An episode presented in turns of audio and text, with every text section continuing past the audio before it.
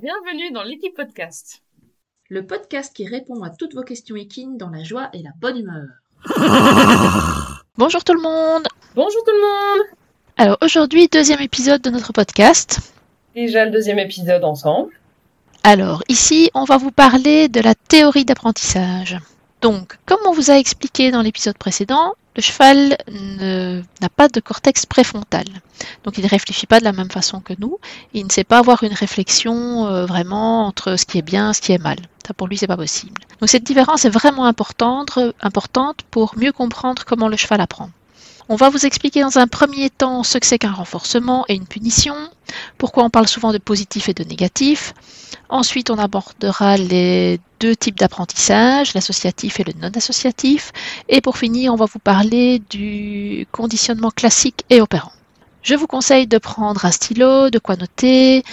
N'hésitez pas à poser des questions en commentaire sur les posts dédiés à l'épisode sur Instagram ou sur Facebook. Donc Sophie, tu vas nous parler du renforcement? Et oui, je peux parler du renforcement. Euh, le renforcement, il est positif et négatif, comme souvent vous avez dû le voir ou le lire ou l'entendre sur les réseaux sociaux. On parle tout le temps de ce renforcement. Et donc ça veut dire que c'est bien ou que c'est pas bien? Et non, pas du tout. Ah. Mais c'est pas grave, c'est bien essayé, Lydia. C'est déjà pas mal. Non, le renforcement positif, c'est juste qu'on ajoute quelque chose, donc c'est additif. C'est comme euh, dans les maths. Plus, bah, c'est plus 1, c'est plus quelque chose. On ajoute quelque chose. Et moins, c'est moins quelque chose. On enlève quelque chose. Il y a vraiment rien de, de bon ou de mauvais. Rien à voir avec ça. Je reprends.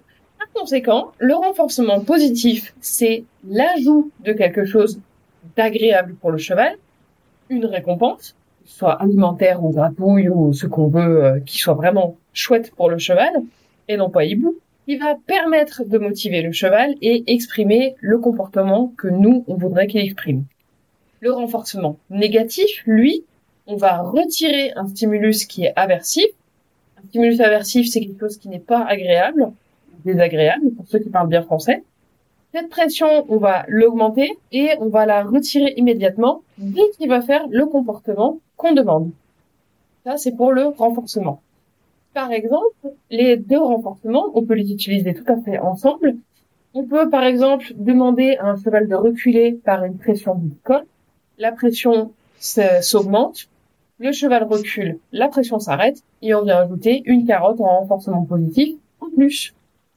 Et maintenant, Lydia, tu pourras nous parler aussi de la punition. Tant que tu la fais pas sur moi, je veux bien que t'en parles. Ouais, mais tu sais que le renforcement positif, ça marche super bien chez moi aussi. Hein. Un petit peu de chocolat, on est bon. Hein. Je t'avoue que chez moi aussi, ça marche très très bien le renforcement positif. je crois que ça marche sur beaucoup d'humains. Oui, je pense, oui. Alors, on a aussi la punition positive et la punition négative. C'est pas non plus parce qu'elle est bien ou parce qu'elle est mal, la punition positive, on va ajouter quelque chose, la punition négative, on va retirer quelque chose. Donc par exemple, euh, sur un parcours d'obstacle, le cheval refuse, le cavalier donne un coup de cravache, là ça va être une punition positive vu qu'on a ajouté le coup de cravache. Et si à la fin du parcours, le cavalier, le, cavalier n'est pas content, le, cavalier décide de ne pas donner euh, son repas du soir euh, au cheval, là ce sera une punition négative vu qu'on a retiré le repas du cheval. Il est bien évident que l'une comme l'autre, euh, c'est pas utile, surtout le fait de retirer le, le repas, euh, le repas du soir, le cheval est tout à fait incapable de faire le lien entre le fait qu'il a mal travaillé et qu'il n'a pas à manger. Donc ça ne sert strictement à rien. Même la punition positive, pour qu'une punition soit efficace, il faudrait qu'elle soit faite exactement au moment du mauvais comportement, enfin du comportement non désiré. Et le, timing est tellement difficile à respecter que voilà, c'est vraiment trop compliqué. Donc je pense que la punition, il faut vraiment bannir au maximum euh, avec les chevaux. Concrètement, priver un cheval de quoi que ce soit, ça sert à rien. Euh, non, il ne sait pas faire le lien. Il ne sait pas faire le lien entre, euh, voilà, on m'a privé de de carottes, euh, de picotins, de foin, de, enfin n'importe. Ça, ce sont ses besoins. Donc, il ne va pas comprendre pourquoi on lui retire ça. Il est incapable, tout à fait incapable de faire le lien entre les deux. Alors maintenant, on va aborder les apprentissages. Oui, alors pour les apprentissages, il y a deux types d'apprentissages dont on va vous parler. Je vais commencer par vous parler des apprentissages non associatifs, parce que c'est les plus simples à expliquer et que moi je préfère expliquer ce qui est simple et laisser ce qui est complexe à Lydia. Eh ben c'est du joli. Ouais, je sais, je suis adorable. L'apprentissage non associatif, ça va être tout ce qui est désensibilisation. C'est apprendre au cheval à ne pas réagir à un stimulus. Par exemple, on peut parler de la tondeuse. La tondeuse, si elle est bien travaillée et qu'on a fait un bon apprentissage non associatif avec le cheval, c'est-à-dire qu'il voit la tondeuse arriver, il ne réagit pas, ça veut rien dire, il va rien se passer, il n'y a pas besoin de bouger. Ça évite notamment d'avoir recours à des méthodes plus complexes et plus dures pour lui, comme ce qui est torné, ce qui est calmant, d'être à trois sur le cheval pour le tenir et le tondre en même temps, et que ce soit vraiment pas un moment de stress pour lui. C'est un apprentissage qui est hyper utile aussi pour tout ce qui est medical training, par exemple. On va lui apprendre à ne pas associer. Ah oui, c'est un, c'est intéressant ça, le medical training. Très intéressant. Mais ça, on pourra même vous en parler un petit peu plus dans un autre épisode avec tout ce qui est medical training euh, et méthode d'apprentissage pour la désensibilisation. C'est vraiment toutes les méthodes d'apprentissage. Et maintenant, bah, je vais te laisser parler de l'associatif parce que c'est plus compliqué. euh, je te le laisse. Vas-y, je t'en prie. Bon, c'est pas beaucoup plus compliqué. Euh, L'apprentissage associatif, ça se résume en deux mots, j'aime ou j'aime pas. Enfin, pas, oui, plus de, il y a plus de mots que deux mots, mais bon, c'est deux côtés, j'aime ou j'aime pas. Donc le cheval va faire l'association entre quelque chose qu'il aime et quelque chose qu'il n'aime pas. Par exemple, si vous, quand vous arrivez avec la brouette de grains, c'est vrai qu'on vous parle souvent des grains, mais bon, si vous arrivez avec, avec le sac de carottes ou, eh bien, par exemple, le matin, moi, quand j'arrive le matin au manège, les chevaux sont très très contents de me voir parce que je les mets en prairie. Mais non, mais c'est parce que c'est parce qu'ils aiment ton odeur, ils aiment ta présence. Et non, quand j'arrive à un autre moment, c'est pas le même. Ah. c'est pas le même. Ah, dommage, j'aurais tenté. Donc ils ont une bonne association avec moi, vu qu'ils vont sortir. Euh, donc voilà, ça c'est un- ça c'est une bonne association. Et donc dans le cas de, par exemple, la tondeuse, comme Sophie a expliqué, si le- le cheval réagit, ben, il peut faire une association aversive avec la tondeuse et donc parce qu'il a eu le s'il a eu le torné décalement euh, toutes sortes ça s'est mal passé qu'on a crié dessus aussi alors il a, il a fait une mauvaise association avec ça mais il peut avoir fait une, mauvaise association avec l'homme aussi hein. Euh, ça, ça arrive avec des chevaux qui malheureusement ont été battus. Donc les chevaux, quand ils voient quelqu'un arriver, euh, ils s'envoient l'autre bout du pré. C'est vraiment important qu'ils fassent une bonne association avec nous. Attends, t'es en train de me dire que quand je vais au pré et que Pompon s'en va, s'en va, c'est juste qu'il a une mauvaise association avec moi. S'en s'il s'en va, c'est qu'il a une mauvaise association avec, euh, avec l'humain. Euh, c'est pas nécessairement que l'humain va tout le temps crier dessus, ça peut être aussi si l'humain n'est pas clair dans ses demandes. C'est-à-dire que l'humain, il doit, il doit être noir ou blanc, il peut C'est pas ça. être gris du tout. C'est ça. C'est exactement comme, euh, c'est- peut-être plus vous parler. Euh, le chien dans le canapé, je ne peux pas décider que aujourd'hui je fais monter mon chien dans le canapé. Là, il monte dans le canapé, il est content. Et puis demain, il est dans le canapé, je l'engueule parce qu'il est dans le canapé. Ben non, c'est voilà, c'est où je l'autorise à monter ou je l'autorise pas à monter. Eh bien, avec les chevaux, c'est la, même chose. Il faut, quand je mène mon cheval, par exemple, je dois l'avoir toujours à côté de moi. Je ne peux pas le laisser une fois derrière moi, une fois à côté de moi, une fois, le, une fois s'il est devant moi. Non, il doit toujours être à côté de moi. Il faut être très très rigoureux parce que comme ça, pour le, che- le cheval, c'est c'est plus clair. Et ce qu'on peut dire aussi avec la clarté, comme tu l'as dit tout à l'heure, c'est que ça apporte vraiment un confort pour lui quand on est très clair. Il y a beaucoup moins de stress. On lui fait toujours les mêmes demandes dans le même ordre. Et on a le stress qui disparaît très vite en étant très clair. Ce qui fait que lui aussi peut être euh, opérateur de son apprentissage parce que il- le cheval peut aussi gérer son humain. Donc il, sa- il saura que quand l'humain met une pression, il saura quoi faire pour retirer la pression. Donc le cheval gère aussi son humain. Et ça, c'est quand même bien sympa pour eux. Et pour nous. Et après, c'est là que la magie opère et qu'on fait des choses incroyables et, et que c'est absolument formidable. Le dire, quand même. Ah oui, non, c'est passionnant. Est-ce que, euh, parce que là, on s'égare un petit peu, on passerait pas sur les conditionnements Alors les conditionnements, donc il y en a deux aussi. Il y a le conditionnement opérant et le conditionnement classique. Donc Sophie, tu peux nous parler du co- conditionnement opérant? Oui, je vais parler du conditionnement opérant. Le conditionnement opérant, c'est vraiment le, la première étape dans l'apprentissage du cheval. C'est-à-dire que le cheval est un animal qui apprend par essai-erreur. Donc, il essaie quelque chose, ça marche, ça marche pas. En fait, les humains aussi. Hein. Ah, mais complètement, tout le monde. Ben, un enfant qui tombe, euh, bah, ça marche pas, il faut garder de l'équilibre. Il va se relever et puis il va réessayer. Après, on nous apprend que l'erreur, euh, c'est mal. Mais non, non, c'est comme ça qu'on apprend. C'est les erreurs, c'est pas des erreurs, c'est c'est des opportunités finalement. Complètement des opportunités, c'est très joliment dit ça. J'aime beaucoup, beaucoup, beaucoup. Je, je reviens à mon conditionnement quand même parce que c'est le sujet de l'épisode. Hein, je veux pas trop m'égarer non plus. Je reprends donc ce que c'est que le conditionnement opérant. Dans le, condition- le conditionnement opérant, c'est là qu'on va utiliser le renforcement positif et le renforcement négatif qu'on a expliqué tout à l'heure. C'est-à-dire que il va y avoir un stimulus qui va amener à une réponse. Par exemple, un cheval qui arrive à ouvrir la porte de son box et qui découvre qu'il a accès au grain. De nouveau, on parle toujours de grain. Il peut avoir accès au foin aussi, si vous voulez. Hein. Donc, il a accès au foin. Il apprendra donc que l'action qu'il a eue sur la porte, elle est quand même super cool parce que derrière, il a pu accéder à quelque chose qui est important pour lui, c'est-à-dire le foin, la nourriture.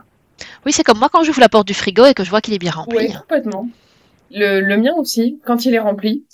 Oui, j'aime ça. Pour le chocolat, de nouveau. hein. Ah, tu mets ton chocolat au frigo Euh, L'été, chez moi, il fait extrêmement chaud, il peut pas rester dehors. Ah oui, c'est vrai. C'est vrai. Mm, mm. Non, sous 40 degrés, il supporte pas le chocolat. Deuxième exemple qui n'a aucun rapport avec le chocolat, c'est la pression de vos jambes sur le cheval pour lui demander d'avancer. Quand vous mettez une pression, le cheval avance, la pression doit s'arrêter. La pression s'arrête, le cheval apprend que ah, quand il y a pression des jambes, il faut que j'avance, la pression s'arrête, c'est bien, c'est ce qu'il faut que je fasse, c'est ok, c'est cool. C'est là qu'on a des problèmes avec les chevaux qui deviennent froids aux jambes, c'est que la pression s'arrête jamais. Et du coup, au lieu de faire un conditionnement opérant et de lui apprendre quelque chose, on le désensibilise. Mais ça, on le verra un petit peu plus tard. On va, on va, essayer de vous expliquer ça mieux dans certains épisodes de, de résolution de problématiques. Ça, ça va être aussi hyper intéressant. Ça, c'était pour le conditionnement opérant. Avant que je ne m'égare, Lydia, je t'en prie, est-ce que tu peux parler du conditionnement classique ou pavlovien et expliquer pourquoi c'est Pavlov qui l'a créé celui-là? Oui, donc c'est euh, Pavlov, Monsieur Pavlov. Il a fait une découverte euh, pendant ses expériences euh, avec des chiens. Donc en fait, il faisait sonner une cloche et puis il donnait à manger. Et puis il a remarqué que déjà au son de la cloche, ben, les chiens commençaient à baver sans même avoir vu la nourriture. Donc il s'est rendu compte que les chiens réagissaient à un signal. Ici, donc dans le conditionnement opérant, c'est un stimulus qui donne une réponse.